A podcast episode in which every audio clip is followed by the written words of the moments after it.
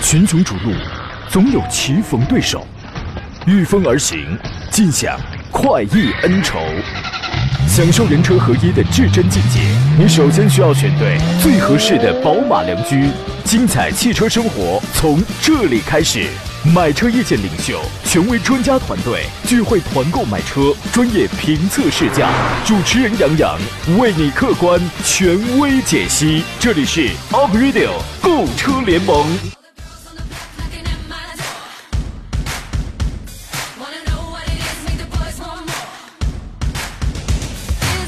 来啦，诸位，熟悉的小旋律再次和着拍子响了起来。星期二的上午时间，山东交广 Aprilio 购车联盟为您开足马力。我是杨洋，在济南问候全省的汽车朋友。田老师今天早晨他跟我说，昨天晚上他做了一个梦啊，他梦到小区里的树啊倒了，这个树干呢穿过窗户砸到了躺在床上的他。醒来以后呢，就发现老婆有一条腿横在他身上。嗯，梦想照进现实啊，这是。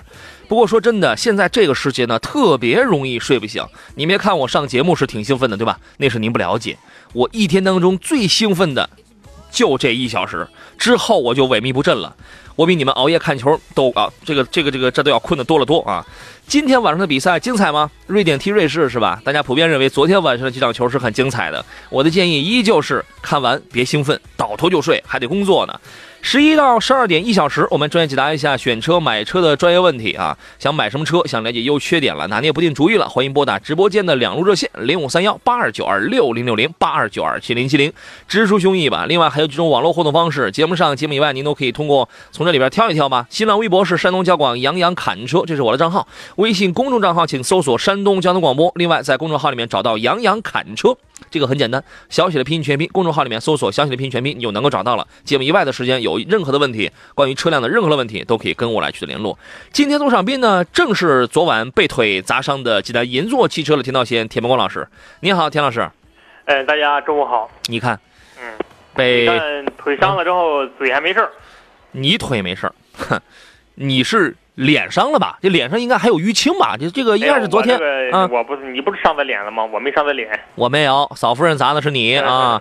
这个你看，这田老师今天被嫂夫人昨天晚上那腿砸伤了啊，都来不了了，都这个这都来不了上节目了。你看这个多么惨！现在好点了吗？哎，非常遗憾，今天没能够现场去哈。现在我感觉这个天气太热了，今天有点中暑的感觉，都破了相了都啊。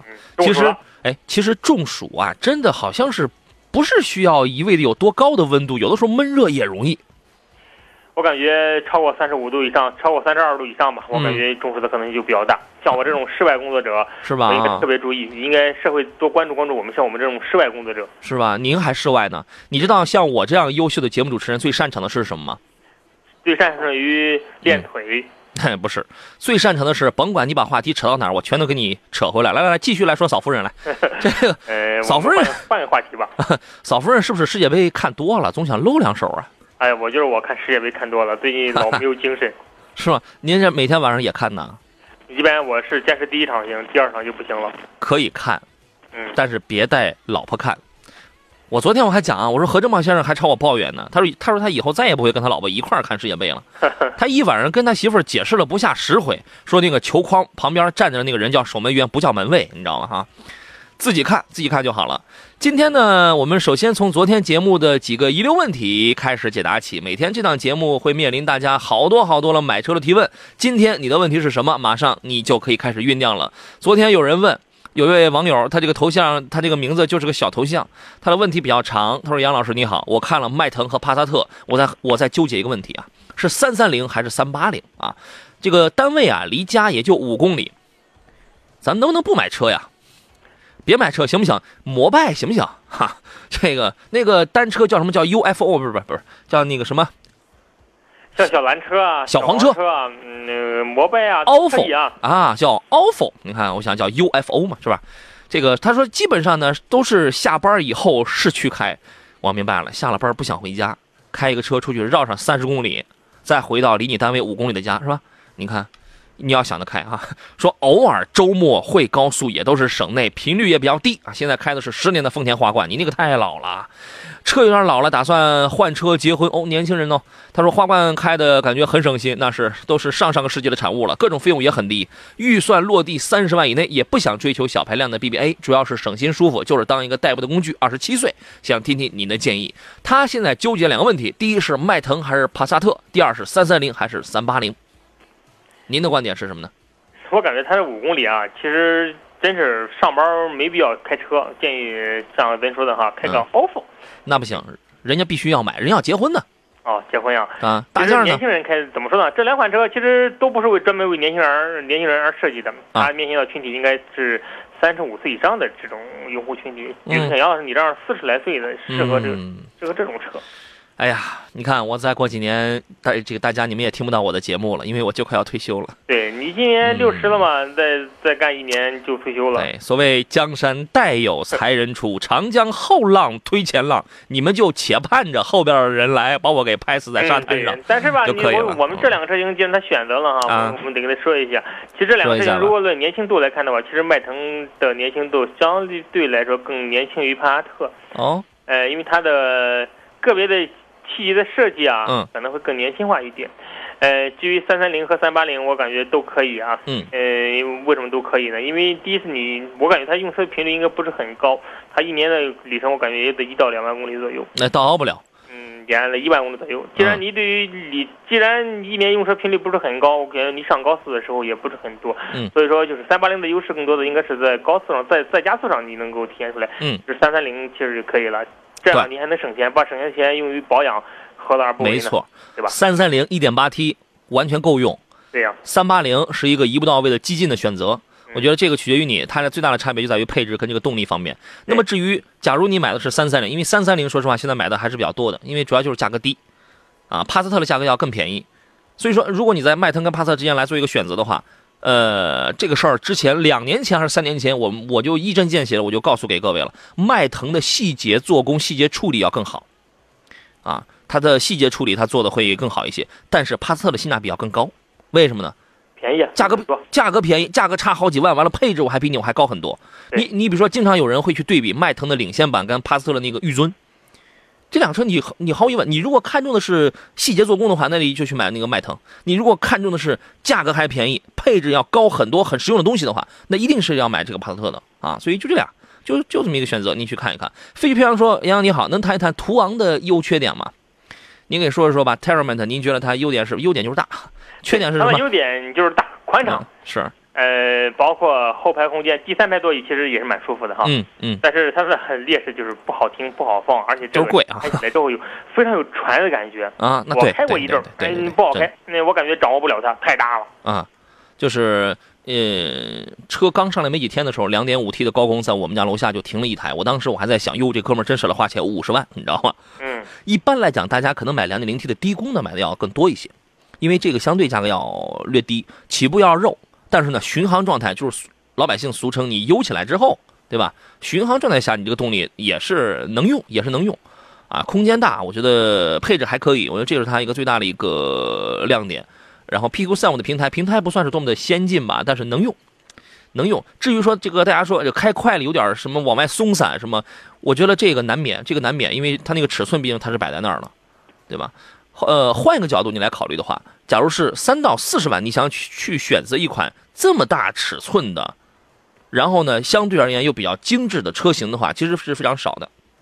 市面上不是少啊，是买不到。真的是非常的少。你花三十万出头，你想买一个七座大七座的这种 SUV 来说吧，你在市面上你看一看，除了汉兰达之外，你包括锐界，汉兰达不会有人，汉兰达不会有人，呃，去就是很少有人去买三十多万的顶配，因为顶配的汉兰达配置也也是那样，对吧？因为二十多万的可这个可能买的要更多一些啊。呃，传说杨上午好，经过几番周折和咨询以后，最终我人生的第一台新车宝骏五三零 DCT 旗舰版白色。顶那那个顶配呗，对吧？混凝土涡轮增压加哥特拉克的那个湿双离合嘛。说不知道这个车后续会给我带来什么样的驾驶体验，应该是平顺，没有太强的推背感，但是它挺平顺的。这个车我开过嘛，呃，只有一点是例外的，就是当你突然停住车，再想起步的时候，在这种情况下，它会略略迟钝一点儿。整个开起来换挡还是很平顺的。他说，不过有个前提，车是通过公司内部买的，价格比市场便宜很多。一般人我不告诉他。嗯，那你，那你是炫富喽？他在炫关系，对吧？我们要不要批评一下他？他们应该把价格都告诉大家，让大家参考一下嘛。我我我们很想批评一下你，你知道吗？它会带给你什么样的驾驶体验呢？一是平顺，二呢大概是十扬声器的 Infinity 的音响，对吧？多连杆的独立后悬架，这是这些东西只有在顶配的那一台五三零的旗舰版的车型上才会有。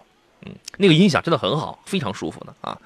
平安医生说：“杨好，专家好，新款的悦动怎么样？我想买自动挡的家庭使用，十万落地的，十万左右落落地的自动挡，给推荐一下，自主合资都行。我说不是，现在还有人还去买悦动啊？嗯，又出新款很多人其实新款悦动上来之后，外观还是挺有吸引力的。呃，其实很便宜，但是啊，你要十万落地啊，现在有个车型你可以去选择。谁？呃，宝来。你说是那是老款？老款。”八万多的，近七万多的价格吧，就能买到了宝来自动挡的入门级。嗯，朗逸、宝来、卡罗拉、轩逸这些你都可以十万落地了。对，十万落地没问题。嗯，七万多，反正是七八万吧，在八万左右这个价格，落地肯定十万以内一定是没问题。对，自动挡十万左右完全没问题。悦动说实话，现在买的已经很少了吧？你听这个意思是悦动又出新款了是吧？这个我知道，领动北京现在领动是刚出了新款，它是它是增加了一个一点四 T 的一个双离合。G L S 那个活力型十二万四千八，领动啊，这个车还是比较新鲜的，对吗？这还是比较新鲜的这个车型啊。领动的主要一点四 T 发动机还是比较新。对啊，好了，我们进入广告，稍事休息。好了，诸位，我们继续回到节目当中，大家的问题瞬间涌来了好多呀。我们来看大家这挑车买车的这些个提问啊，有任何的问题，您都可以跟我们来取得联络。这我们有热线，也有这个其他的 N 多种网络互动方式。这档节目相当的忙碌。刚才说到了那个 1.4T 的领动啊，这是一款新车上市，呃，然后呢，它这个价格给的是十二万四千八啊，呃不不，那个对对，十二十二十二十二万四千八，1.4T，然后配一个双离合的这样的车子，然后同时它还配了一个什么叫智能钥匙手环。啊，就是你带这个东西，你就你就戴在手腕上就可以了啊。它的功能就是可以控制车门锁呀、发动机这个启停啊，呃，还有那个就是那个发动机这个关闭啊，还包括什么运动管理啊、睡眠监测、是手机来电，这玩意儿是不是跟某运动手环进行了合作呀？呃，现在是越来越先进了哈，将来估计你在家里就能遥控你你的车了。可以啊，现在就已经可以嘛，现在就没有问题的啊。但这挺危险，万一孩子拿着你的手环玩一下呢，万一把你不给弄了，也是很麻烦的。不给揍他，我跟你讲，不给啊。这个呃，昨天呃，我不是那个出差刚回来嘛，然后有朋友说原来是去试驾硬货去了，指的是那个荣威的二叉八，说二叉八这车挺好，就是接近角有点小。所谓接近角呀，就是它那个车车前头那个位置。车那个前头的跟地的那个角度啊，因为它那个护杠的下边那个位置啊，它跟那个别克昂克雷似的，还有它还有一块小护板，它那个伸出来了，然后看上去确实有点这个接近角，显得有有一点小。但但这个车呢，我总共开了有不到一百公里，而且没跑烂路。说实话，我没跑烂路，而它是一款越野车，但那但那段行程我没有跑烂路。然后呢，跑的都是这个城市道路跟高速啊。这个车之前很多朋友也都在关注，其实我对这个车还是挺看好的。田老师觉得呢？其实这类车型还属于城市越野车，它还属于城市 SUV，不，而作为代步使用吧。哎，我还我还真不觉得它它您所指的城市哎城市越野那个叫 SUV，嗯，它真不是 SUV，在二十万上有这么三个车，真不是 SUV。是哈弗 H 九，这个对吧？虽然这个车卖的凉凉，但它是非承载啊。然后呢？它崇崇尚的就是，当时它用的好像就是霸道，跟它是有很多相像的地方吧。这一类用非承载的，它不是 SUV。还有一还有一款就是我前段时间我呃常测的那个日产途达，对途达，这个也不是。对二叉八呢，其实它不是一款 SUV，它是一款越野车。只不过哎，但是有一点是什么呢？就是厂家非常明白，说这个车他要卖给谁呢？他要卖给的是绝大多数时候都是在铺装道路上上下班来开的，偶尔才去越野一回的人准备的。厂家很明白，他是他要把这个车他要卖给这样的人，所以说呢，他他跟途达一个很显著的不同在于，它更加强调内在的舒适性，就是它它的整个的内在让你看起来它很豪华，它很软，但是实际上它是一个硬货。它真是一个硬，它真是一个硬这个硬货啊。它应该也是用的是飞车的，飞承载啊，对吧？飞这个飞承载两把两把差速锁呢，对对吧？这个后桥是伊顿式的，这个两把差速锁啊，完了完了之后呢，呃，有那个六种驾驶模式是旋钮是旋钮控制的。然后呢，其实我在高速上我运动模式我也试了，但是说实话，这个车的运动模式会让整车。我如果你单纯只是开运动模式的话，你感觉不太明显，这个车像别的车一样瞬间变得特别的轻快了，因为这个车确实太重了，而且它的调教，请注意，2.0T 的上汽蓝芯发动机配的是爱信的那个 6AT，这套动力的主要任务不是让你觉得这个大车是多么的推背，是让你省油，所以你就会发现它的它的整个的脾气性格是稍微有点慢，因为它要考虑省油啊，对吧？但是有一条，我调到运动之后。我把牵引力控制关了，哎，这个时候你就觉得这个车要灵活一点，要更轻快一点了啊！六种驾驶模式，然后那个 All All Drive 那个全领域的，就是两驱、四驱什么，你来回什么雪地、泥石，那个你来回切换，那个是很有意思的啊！所以我觉得这个，然后再再配差速锁，再配那个非承载车身，就是它不像是其他的传统思路上的越野越野车，越野就等于粗放，就等于做工粗放，它它就不是。而且它配置它很豪华，空间真的很大。田老师，这个车它是一七座嘛？前中后三排我我全坐过。嗯，我是一米七八的身高，我坐在第三排。我说实话，我那腿我还没顶到前面，能坐，真的真能坐。最后最后排也那还有空调出风口呢，大家可以去试一试。前中后三排我全都试过。我我的后排呃坐一个大长腿，然后我我在第二排的时候，我也我也能舒服啊。关键他还给你配的是米其林的 Primacy 的那个旗舰台，而且还是挺舒服的。我建议这个这个车这个这个车我正在写那个评测啊，优优点缺点可能这个都会有啊，这个大家后期可以去关注一下。小飞侠的问题是：杨好，专家好，斯柯达的柯迪亚克、大众途观、汉兰达、别克昂科威、福特锐界哪一款操控动力好？维修保养便宜，啊，您怎么看呢？呃，如果你要选动力的话，其实柯迪亚克跟途观的动力基本上是一样的，得挑 2.0T 的，对，对，都是 2.0T 的这种动力配置。昂科威的 1.5T 的动力肯定是弱的，他选的昂科威的 2.0T 的是哪个？他没说，他就没说排量嘛。啊，那你用昂科威的话，1.5T 肯定是动力不行了。你，嗯，他既然看柯迪亚克了，我感觉他的他的预算应该是在二十万左右这么一个价位去选 SUV。维修保养方面呢，柯迪亚克跟途观差不多都是六百到八百之间。对，这俩费用基本上是一样的。汉兰达五六百块钱是吧？汉兰达的费用是最低的。嗯。但是，汉兰达，你汉汉兰达的锐界是最贵的，也是最高的。对，锐界，呃，嗯，反正锐界现在优惠幅度反正四四四万加嘛，四五万嘛，对吧？它是保养贵，但是呢，你要算算它优惠完了之后啊，它保养贵，它但是它这个配置高啊，它它只加九十二号油，你汉兰达你得加九十五号油啊，对吧？你这个保养贵，但是你现在你新车你优惠幅度也大呀，汉兰达你优惠那是没那是没有这么大的嘛，对吧？然后柯迪亚克跟跟这个途观 L 当中，你这两个你选一个就好了。如果你想选性价比高了，你就挑个价格便宜的，就是柯迪亚克，一样的东西它价格便宜，但是途观 L 的品质感要要更好，对吧？然后呢，汉兰达跟跟跟跟这个锐界之间的对比，这个我说了一万回了，啊，这个我实在我是不想说了。然后那个，如果你坚持问的话，你就再问哈。那我也我也会说的，我是个热心人哈？昂科威呢，现在优惠也是在也反正也是不少。那个它主要胜在做工，对吧？优惠完了之后，你想啊，原来我推荐的那个四驱精英，二十六万九千九那个四驱精英，你现在二十二万、二十三万就能买。对吧？这个性价比，这个也这个也是蛮高的啊。好了，这个咱们就说到这儿了。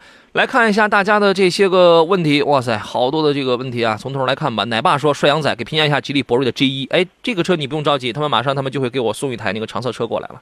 这个三缸机怎么样啊？它这个三缸机是吉利跟跟沃尔沃共同研发的。你会发现领克呀，还有那个沃尔沃的这个叉 C 啊，那个低功版很多都在用这个啊。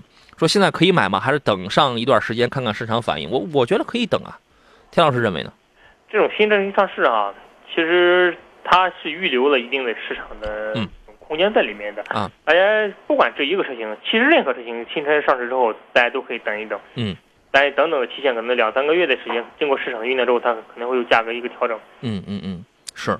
眉目成书说，这个你可以关注一下我的那个微信公众号或者我的我的微博，这两天他们就会送一台长测车过来啊。呃，眉目成书说，请问主持人，奔驰 C 两百马上要出新款了，现款还值得入手吗？啊，同时他还问了另外一个问题，就是标轴的奔驰 C 两百，它不是出了一个成就特别版吗？就是三十一万多那个成就特别版，对吧？换 AMG 的那个轮毂，好像原来是十七的，现在换是十八还是十九的吧？依然还是那台低功啊，但是呃，柏林之声的那个音响吧，这个叫成就特别版，三三十一万多那个，呃，值不值得入手？这基本是两个问题啊。呃，先说就是老款值不值得入手哈。嗯。其实这个问题就很多车型在新老换代的时候，很多人都会有这样的观点。我的观点就是，其实呢，就还是你的购车需求。嗯。您购车之后，你买这款车，您是图的它是科非常科技的这种技术啊，还是更多的从想的还是实用，还是性价比？嗯。其实新款上市之后，往往更多的、更多的带来的是应该是技术上的变化。嗯。包括外形的变化。如果您对于外形觉得现款的外形您能接受，而且觉得这个价位您能接受的话，嗯，我觉得买旧款是可以的。嗯而且还有一点，买旧款什么人买旧款呢？你短期内你不想换车的这种用户，你比如说我想三五年，就五年左右吧，我不想换车，嗯买旧款可以。但如果说我这车就可能开一到两年，这时候一定要选新款。为什么？因为新款相比来说的话，它在市场当中它的保值率这种诚信度会会比较。持续时间会比较强，嗯就会比较长，比较长一点，嗯不会导致你买了车之后它迅速贬值。嗯，这是我的观点。嗯呃，还有就是，至于选标轴还是长轴的来说，其实我感觉无所谓。这他没看长轴个人用车用车的去选择他没看长轴，啊。他看的都是短轴，就是现款的。我我估摸着他可能买，因为现款短轴的话，买运动版的要更多一些。嗯，然后还有成就特别版。另外还有个问题就是有没有必要等新款？新款没必要等，新款我在北京车展上我已经见到过了，已经给您已经说过了嘛。嗯新款没什么太大的这个变化，内饰方面有有一些微调，但是那个新款的 Command 那个系统用在 A 系也不用在它，后排座椅还是那样，没有也没什么太大的变化。咱们先进半点广告吧。群雄逐鹿，总有棋逢对手；御风而行，尽享快意恩仇。享受人车合一的至臻境界，你首先需要选对最合适的宝马良驹。精彩汽车生活从这里开始。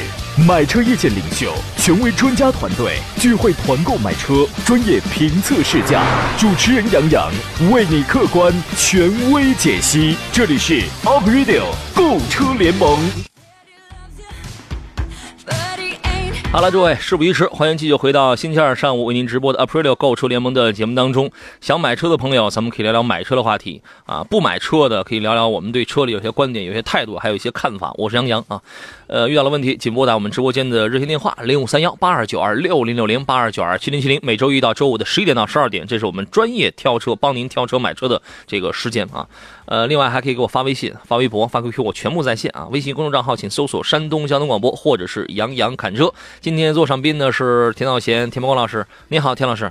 哎，大家中午好。刚才那个奔驰 C 两百，我觉得就这个说的差不多了，嗯，对吧？这个就那个不讲了今。天这一款吧，其实这一款现在来说的话还是可以的，至少三两年之内这个车是不会过时的。对新款我是我是四月二十八还是二十几号，我在北京车展上然后见到，呃，现在我也忘了它新在哪儿了。至少如果没有给我留下特别深刻的印象的话，证明它没有太新。反正我我记得配置上又是增加的，内饰上又是变得更加豪华了，这是它一贯的套路嘛，对吧？但是那个后排座椅的舒适性跟那个人机工程学该怎么差该怎么 low 还是那样啊。我看的是车是新款的长轴，反正还是那样啊。而且我特地亲自去这个体验一下，所以我觉得你你没你没必要等这个新款啊。我们来看大家的这些个问题，咱们从头来看吧。哇塞，大家的问题太多了。明月说：“杨好，大众的夏朗三八零和艾力绅家用二孩怎么选？哎，这俩车怎么选，完就取决于一条，你两个孩子，第一是多大，第二岁数差，这不是，反正就一条吧。你俩你两个孩儿是定多大？田老师，你应该理解我的意思。对，呃，其实你要看他后排孩子能不能坐住哈，啊，这个搞来查户口的这是，是吧？你能不能愿意在后边待着？我不愿意，怎么着吧？您给来分析一下，两个孩子，哎，田 老师的手机给我来放音乐，来，请等我，请那个小奥拓来连线一下那个田老师，是不是手机没电了？这两个这两个车呀，我跟你来这个说一说，我为什么说要取决于看你两个孩子要那个多大。两个车呢，其实呃，区别最大的区别在第二排，在如果啊，你想象这样一个画面，你买了两两款都是七座的 MPV，艾力绅二加二加三，夏朗二加三加二，区别在第二排。如果你两个孩子年龄都都相对小一些，而且都需要用安全座椅的话，你你买一台艾力绅，你把谁放前排？你把谁放后排啊？这个是个问题吧？但是你买二加三加二的那个夏朗呢？你中间你坐一个大人，然后你你中间你坐俩孩子，没问题的。第二排完全留给这个一个一个大人照顾两个孩子的。但是这是如果两个孩子都很小，都需要安全座椅的这种理想的这种情况。如果不是这种情况的话，那我那我觉得其实。艾力绅的一养护成本要更低一些，二舒适性，艾艾力绅的第二排的舒适性这个要这个要很好的。田老师，听说您回来了？对，不好意思啊，刚才因为可能是受到外界干扰吧，信号突然就断了。没事儿，这是中国移动通信是不是找您了是吧？欠费了。可能是我每每月电话费太高吧，他们可能有点特殊服务，偶尔就给我断断。嗯，来拉回来，继续来说说这个。刚才我已经说到两个孩子的这个岁龄年龄小的问题了。哎，其实还是年龄的问题哈，如果年龄小的话。第二排座椅一定要考虑孩子能不能单独坐的问题，对，这是买七座商务车最主要考虑的。嗯，呃，有时候你考虑考虑，如果把你孩子放在后边，谁来看他？这个问题非常的。这是也是最直接的问题。嗯嗯。二加二加二的，二加二加三吧，这种模式适合于大孩子；二加三加二适合于就是您家里有小孩儿，嗯，呃，小孩还年龄还小，嗯，呃，需要有人照顾的这个这个这个家庭。其实，对，如果大家买自己对号入座就可以了，看你符合哪个条件。其实，呃，爱丽绅的整个的经济性跟它的舒适性，这个要很好呢。嗯，爱丽绅的其实。本田的一些这种商务车来说的话，其实做的还是不错的哈，特别是座椅的软硬程度以及减震的软硬程度来说，我我感觉它是在商务车当中做算是做的是比较好的。对，配置啊、经济性啊，这个都很好。最大的缺点就是油箱小，油油箱太小。省油啊，对对对对，你管我油箱小呢？我我我省油啊！你这个下你下了油箱大，你下了七十的油箱，但是你不一定有我有我跑得远，你知道吗？对对 对，这您说的这个倒也，倒是这个倒也在理儿，这个啊，来看一下其他朋友的问题。然后有那个网友说：“杨洋，我是济南的，能帮我问一下这个昂科威现在优惠多少吗？您看的是哪一个车呀？您看的，我个人最推荐是四驱精英，您看的是哪一个车啊？说找你能优惠吗？那这肯定啊，我我几乎每天然后都要帮别人都要买车吧。”身边的同事啊，朋友，我我上周出差，出差三四天，出差四天，好家伙，然然后出差四天还帮人，还还有人还找我，还买了好几台车。你看，这个人呢，也就剩这点作用了。呃，待会儿请那个呃小小奥拓跟我们连线人，那个给找那个谁，就找江别克就可以了。然后就找他求您问一下啊，林肯说：“你好，杨洋，昨天说的是江淮的 M 四性价比比较高，家用。昨天你是拿 M 四和哪一款车来比较的来着？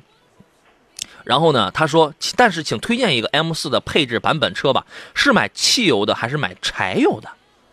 现在你还买柴油？还能买柴油吗？M 四现在它应该是原来的一点九 T 是有柴油，现在新款应该都是都是汽油吧？田老师，您还建议他买柴油车吗？”嗯，首先一点哈，现在为什么前两年柴油车特别的兴？我感觉兴了得有，有几年吧，得有三四年吧。是，那时候捷达有柴油，对，各种车型都出柴油。对，瑞风还有呢。后来随着年检的越来越严格，嗯。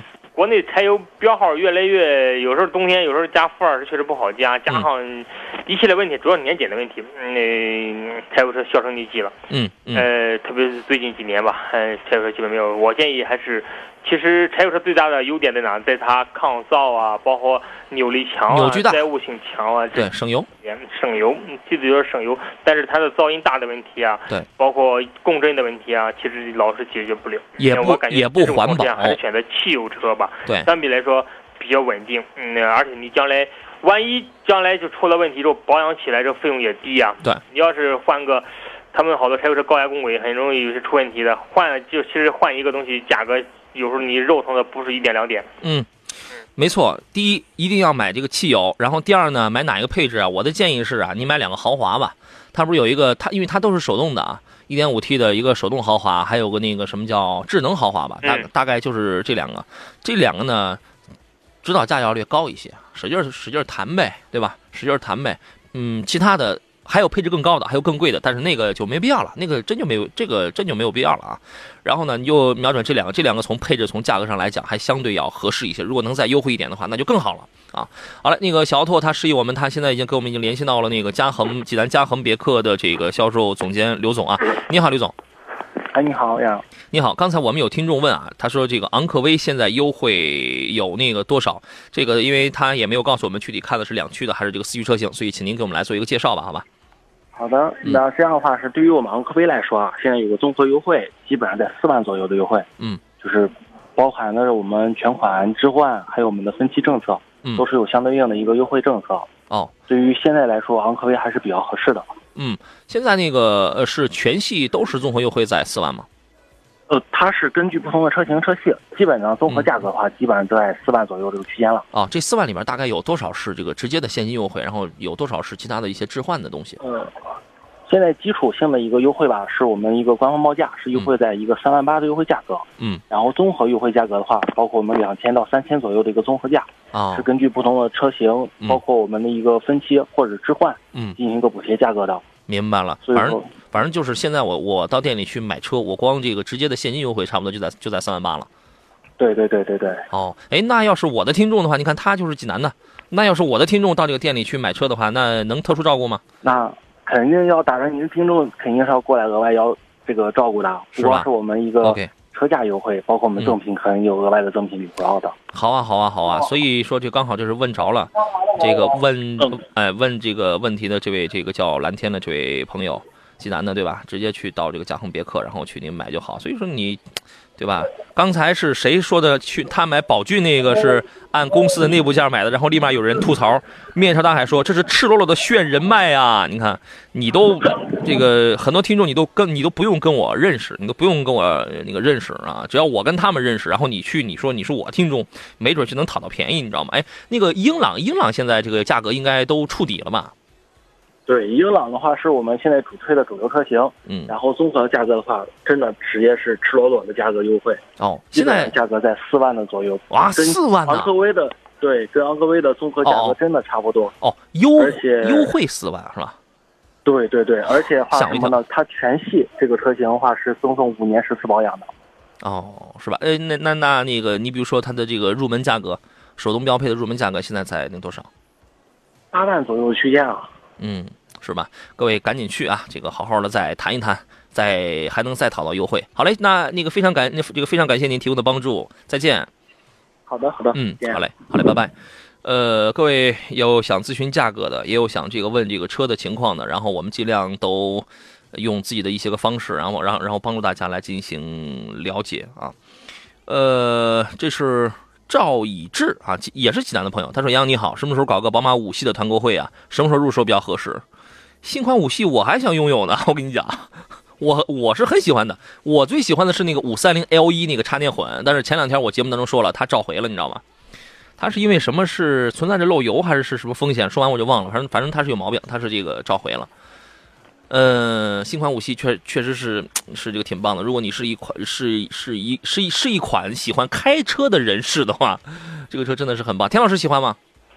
我喜欢宝马，能不喜欢吗？田老师喜欢开宝马 A6 坐奔驰嘛。嗯，田老师喜欢他自己家的 A 六，你知道吗嗯，？对，我不，我不光喜欢 A 六，我我也喜欢宝马。嗯，A 六现在确实是性价比最高的，因为它是最便宜的。A 六现在基本上在四系车当中，它的性价比是最高的。对，奔驰 E 是最贵的，宝马五系是价格是适中的，是坚挺的，不降价的，你知道吗？啊，好了，进入今天节目最后一段广告。好了，诸位，回到今天最后一段的节目当中，还剩下十分多钟吧，还我们继续来看大家的这些个问题啊，每天问题可能都回答不完呢。张亮说：“嗨，杨哥，Jeep 的指南者 1.4T 的加强版，纯家用，十八万落地，可以考虑吗？”哎呀，你这买回来这个就是个祖宗啊！1.4T 的指南者配七档的干式双离合，这套动力你要在指呃在那个呃自由侠上，你要是用用啊也凑合吧。但是你要放在指南者上用，它不光是动力不够的问题，它这个变速箱它就是有问题的问题啊。所以说，如果是指南者，你真想买的话，我只建议你买一款，就是买它顶配的那个2.4升的配 9AT 的。1.4T 的我就从来我都没有看好，我都没有推荐过，真的动力差，然后变速箱卡。田老师有不同意见吗？我非常赞同这种观点。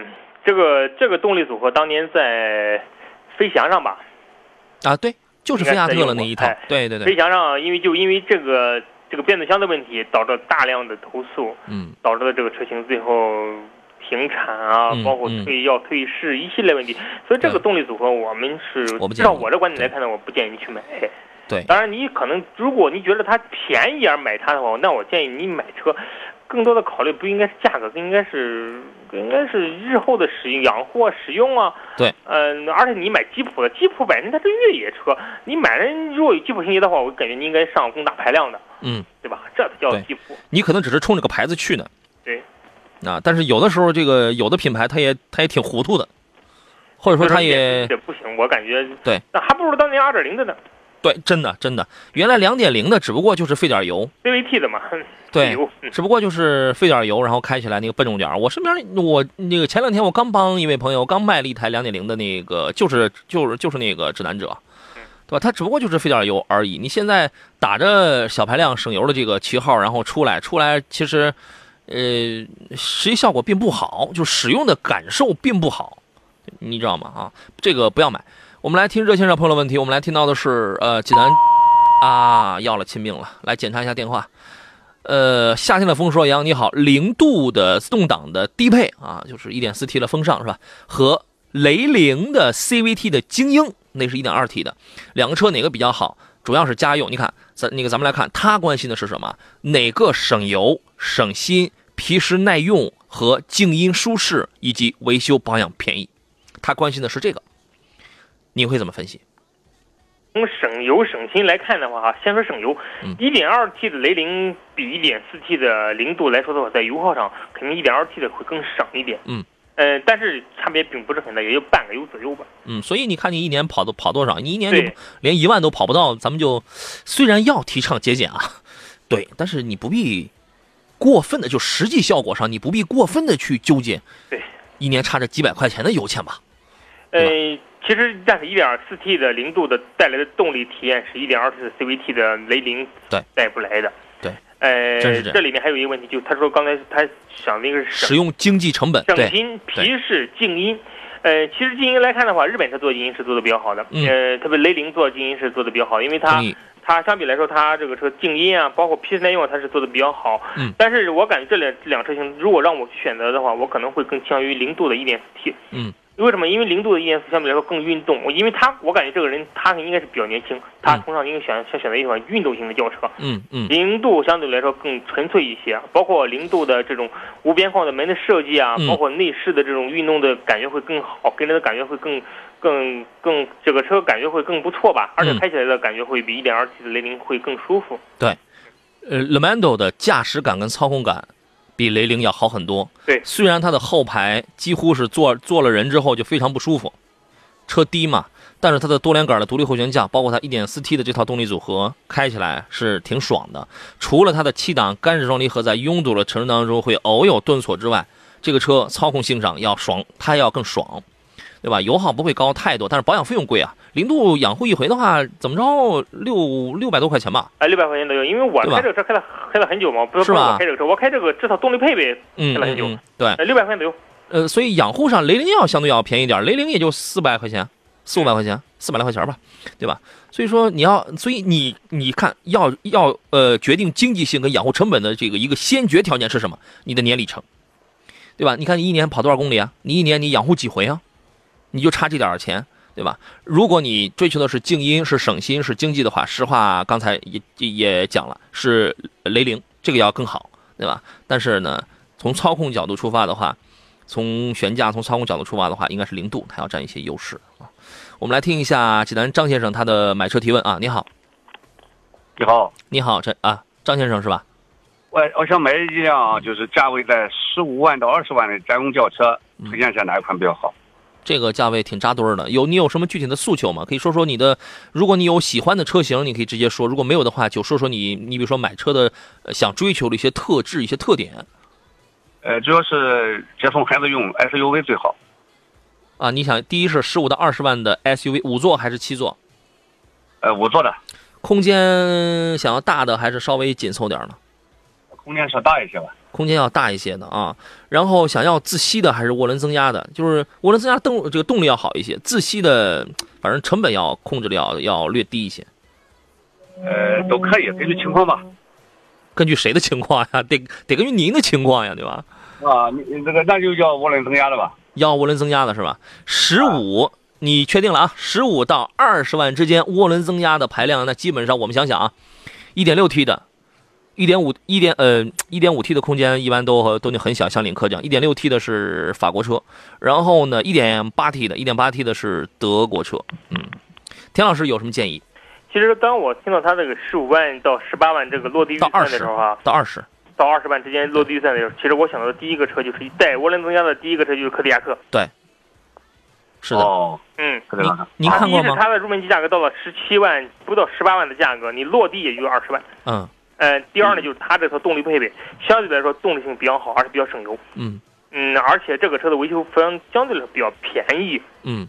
而且空间也比较大。对。这个车啊比较庄重一些啊，然后呢，1.6T 的刚才我想的是 PSA，就是法国车，像是4008、5008这样的，这样的车也挺另类的啊。我我也不知道符不符合您的年龄段什么的。4008跟5008，我感觉还是更适合于年轻年轻追求个性的这种群体。对。呃，刚才想到了像 1.5T 的，就是像是领领克什么这样的车，但是这样的车呢也那个比较的小众，哎，它差这个尺寸也比较小，你还想要点大个的。然后呢，在这个价位，顺带也说了吧，大个上的，你比如说2.0升的啊，2.0升的那个谁呀，新奇骏呐，嗯，欧蓝德啊，荣放呀，对，啊，欧蓝德的做工要粗糙点，但是这个车性价比也是可以的，啊，这都是2.0升的这个自然吸气啊，您挑一下，知道了，嗯，知道了。你基本上就是我们跟你说的这一些呢，其实在这个价位的车啊，扎堆的有有特别多。而我们为什么只给你说了这几个呢？是相对而言，它是最突出的，就就哎，就这么简单。它是最在你的要求的这个情况下，它是最出色的。哦，好的，谢谢哈。好吧，那您可以考虑啊。好嘞，再见。嗯，拜拜。书信小耿说：“主持人好，专家好。昂克赛拉自动次低配和卡罗拉的双擎价格差不多，选哪一个呢？你这个呀。”你跟那个问那个零度和雷凌的是差不多，我就告诉你一句话：你要的是操控，还是要的是成本，对吧？昂克赛拉的这个自动次低配，你不管是哪一个配置，反正你只要钱花到了呀，它那个操控感，这个车的操控感还是真是不错的啊。双擎的，反正它就是省嘛，你跑的越多，你开的越久，你越能省出那样的成本来。对，其实买双擎还是要考虑你年的使用的里程。如果你年里程在一万公里，你选双擎跟选正常的车没有必要。就是我记得有有一期节目，大概有一位朋友他问到是年里程不到一万，这个车准备要开三年，他就要换了。然后他问卡罗拉的双擎行还是不行？我说你买这个车你浪费吧你。嗯，不行啊，你选卡罗拉，你多花了钱你开不出来啊。挺浪费的，对，挺浪费的啊。M 说，请问家用途昂。我是买两驱还是买四驱啊？这个车怎么样？这个车怎么样？刚才我们已经说过了，车还是车还是不错的，还是可以的。四驱啊，肯定是要。呃，您建议是买四驱是吧？我建议三八零四驱。哦。因为我开过这个车哈。嗯。三八零四驱动力也不好。哦。啊，也很肉。嗯。哎，所以说你要是在选三三零，那有那不就太更更更更动力更弱了吗？对。易倾城说，昨晚比利时在比赛最后一分钟。进绝杀球，我直接从沙发上跳了起来，吹了一瓶青岛一厂的啤酒，高兴啊啊，真好啊！乱世小梦说：“杨哥，说一下博瑞和零度吧。博瑞和零度啊，这两个车要放在一块儿，我看下时间啊，我们有一分钟，可以呃，这两个车呢，其实很少有人把它们放在一块儿来这个比较，而这两个车我确实我全都开过，其实差异性还是真是挺大的。”对，一个称为商务，一个称为运动，没法，其实用户群啊完全不一样。博瑞呢是兼顾商务跟这个运动，这个车的功能性跟驾驶感真的特别好，油耗也要略高一点啊。但但但是它新一代自从换上了韩国的这派沃泰的这个六速的变速箱之后，比它那个原来那个澳大利亚 DSI 的那个要省油了，你知道吗？要平顺，要省油了。1.8T 这个这个动力很好的，买零度呢很少有买 1.8T 的吧，太贵了。对，一点四 T 居多。对，买这个的要居多。哎，这个属于是文艺小青年当中的，还带运动，啊，这两个车的定位其实还是不一样的。后来有时间咱们再展开说吧。